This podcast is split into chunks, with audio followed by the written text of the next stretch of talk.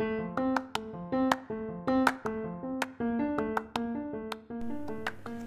I'm Camila, and welcome to my podcast, Adventures a Preteen. In my podcast, you can listen about things that you may like, like things that are fun, interesting, and even challenging things, about all those things you want to check and ask. Oh, and thank you for those who listened last week about a topic of routines. Okay, let's begin!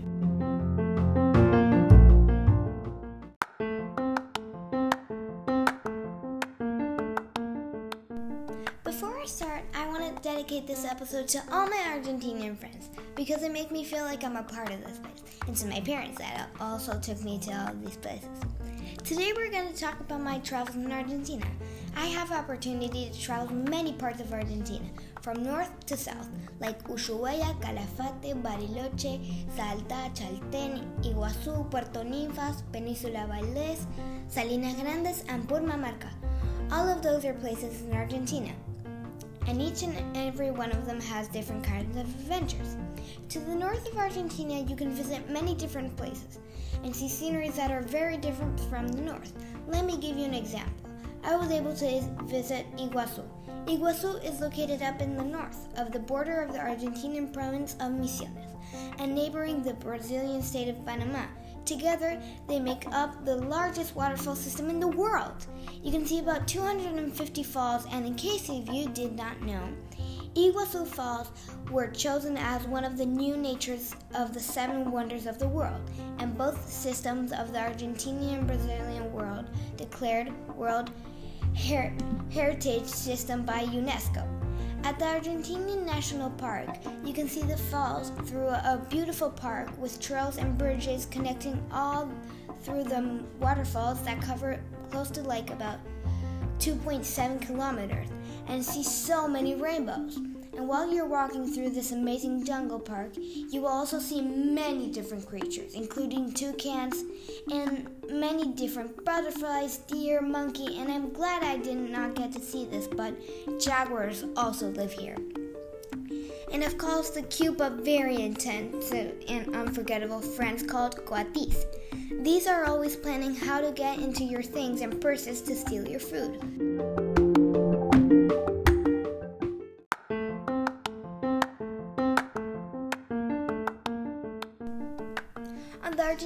Side, you can stay inside the national park and walk these beautiful trails as much as you like. One of the most amazing part is one of the last trails you end up at the iconic Garganta del Diablo, that is in, in English, Devil's Throat. You can feel the energy, energy of the waterfalls and the amazing of, amount of big water. In the region, you can see the local tribes called Guaraníes selling their, their crafts. Another very original place to visit up north is Salinas Grandes, located at the northwestern part of Argentina in the, provin- in the provinces Salta and Jujuy. Salinas Grandes is an enormous white desert that goes for more than 200 square kilometers. It is all made of salt. This area is considered the, the third largest salt flat in the world, and of course, is the largest of Argentina because it's the only one. When you get there, all you can see is white and turquoise curl- oh, colors. and look, and it looks like snow, except you're actually stepping on salt. You can take so many fun photos, but you have to take your time to get there and can't stay too long because Salinas Grandes has an average altitude of more than 300 500 meters above the sea level. That is about 11 11,320 feet above the sea level. The base camp of the Everest is 17,700, so it's pretty high, a big, huge level.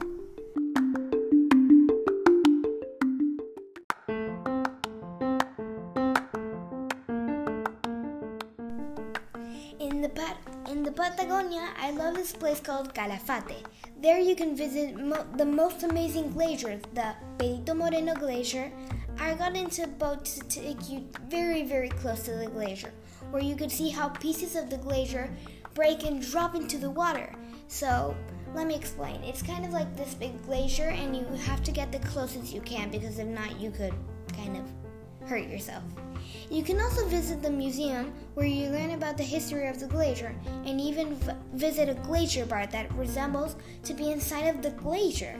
It's freezing cold and you can drink water or soda, of course, with very warm clothes.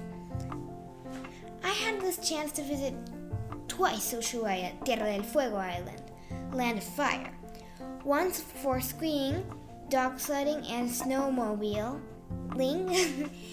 in the middle of the night. That was so much fun. Then I visit Ushuaia in the summertime, but this time with my cousins. And that that I really like love to explore this area with them. You can see the penguins travel through the Beagle Channel and take the end of the world train. Yes, it takes you to the farthest part you can go in the continent. On in our hotel, we had a heat, heated pool that connected to the outdoors and see the view of the city. I will confess something that I did not like in Tierra del Fuego. The wind is very strong and cold, so we will not stay for, for too long at the outside indoor pool.